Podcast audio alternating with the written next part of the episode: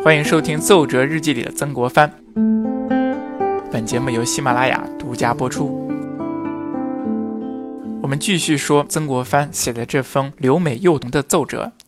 那么上一期呢，我们交代了背景。那么今天呢，我们就来看一看曾国藩和李鸿章到底是怎么样写这封奏折的。曾国藩呢，开篇第一句话就提到了丁日昌。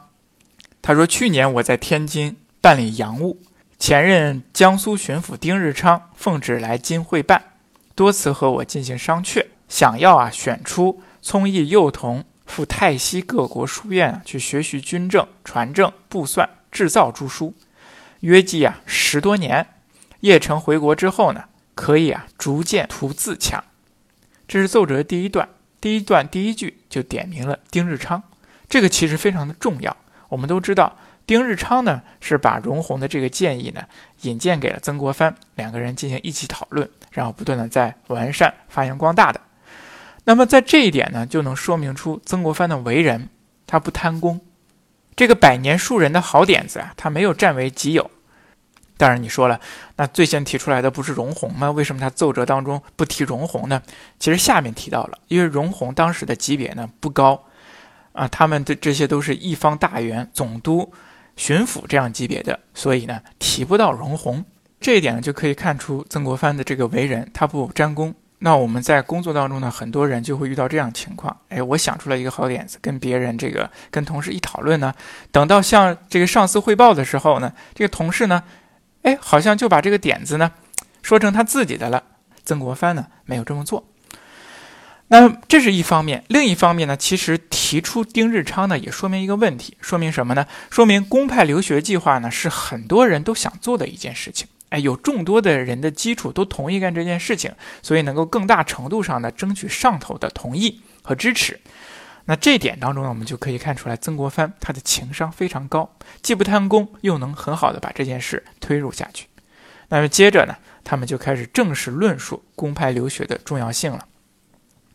首先呢，他们说了，现在呢是派出留学生的最好契机。什么契机呢？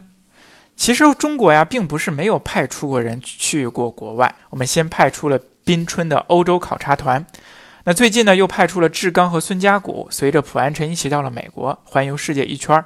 他们其实已经探好路了，去美国其实很容易，从上海出发，坐船一个月就到了。那还有一个更重要的契机是什么呢？就是普安臣呢和美国政府啊签订了条约，就是我们刚才说的普安臣条约，它是中国近代史上第一个平等条约。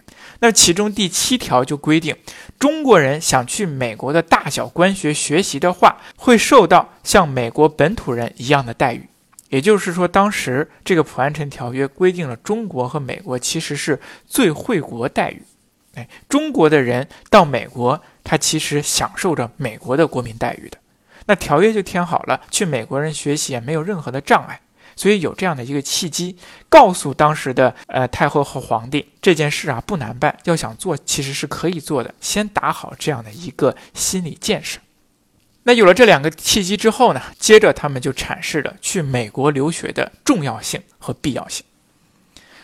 那有人就说了，我们中国呀已经有了西学学堂了，比如说京师同文馆。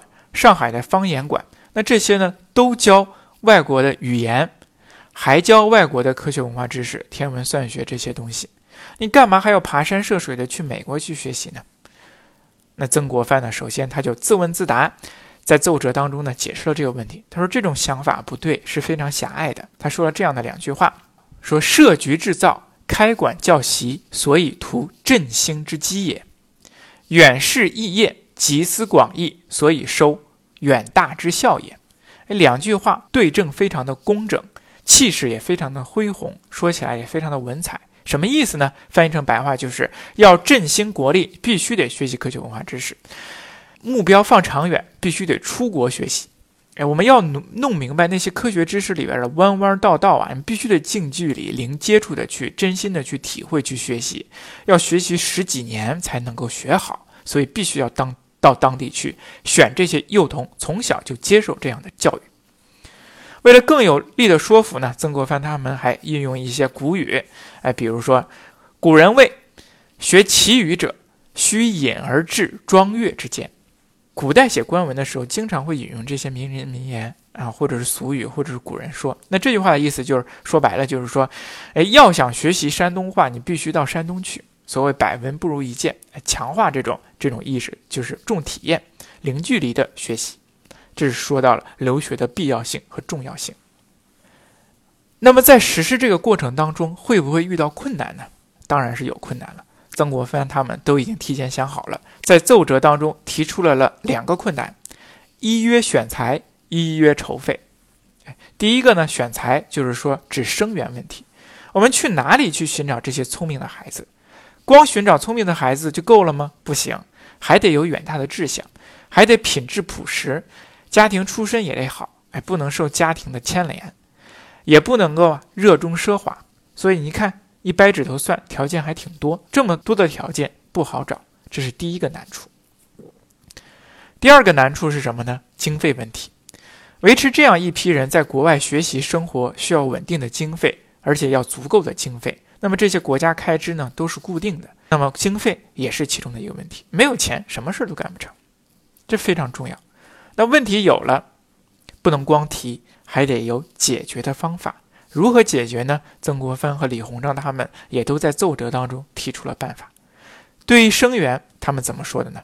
要去沿海各省去寻找，因为这些地方呢，哎，风气比较开化，好找。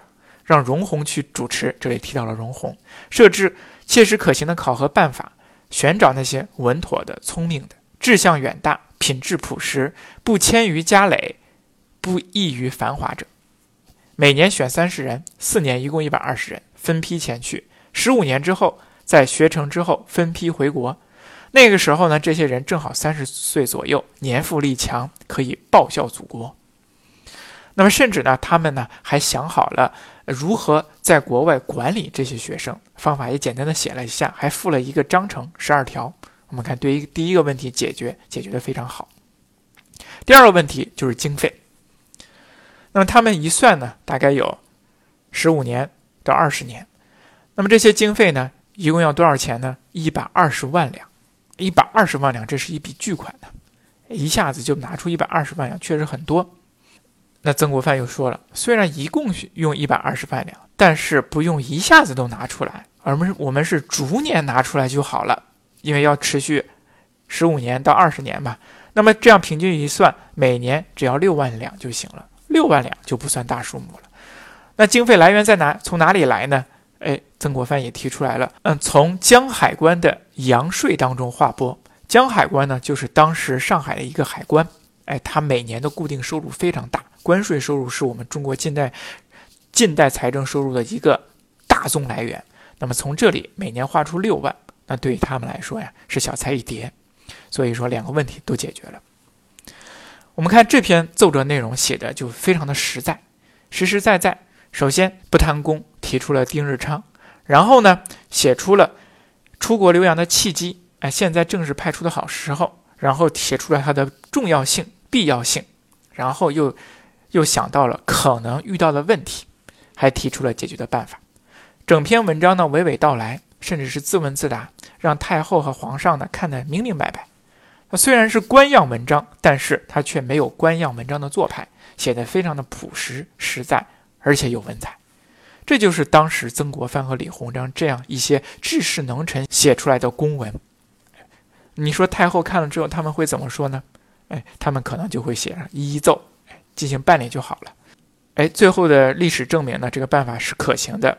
那他上了奏章之后呢，清政府就批下来允许实行留美幼童计划。于是乎，中国留学史上的第一件大事——留美幼童就开展出来了。这些幼童到美国之后呢，学习啊非常的用功，也很争气，简直呢是开启了一些新世界。我说一个数据啊，大家就会觉得这些。幼童们，他们非常的了不起。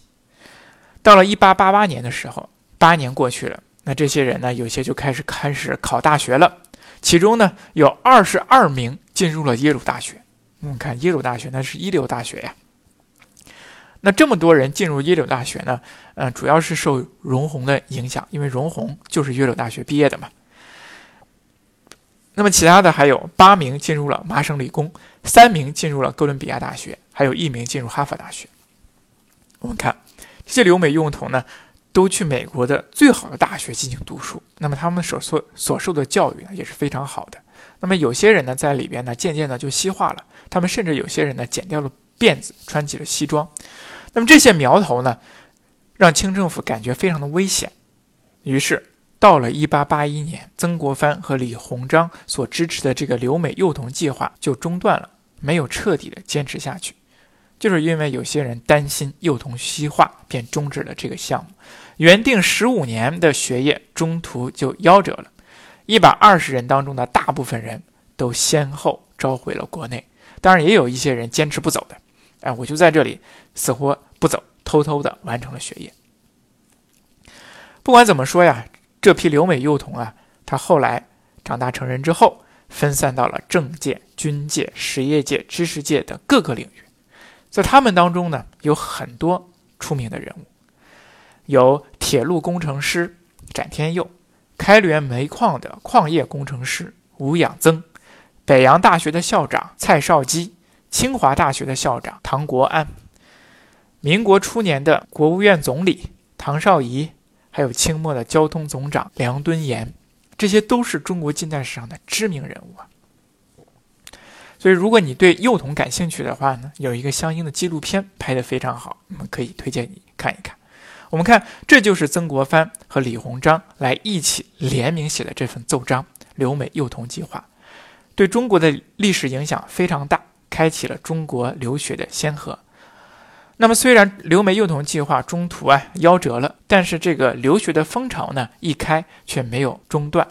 那么后续呢，很多人还到了全世界各地去学习，有官派的，也有自费的。那么这些留学生呢，或在国内，或在国外，为我们以后中国的发展呢，都做出了很大的贡献。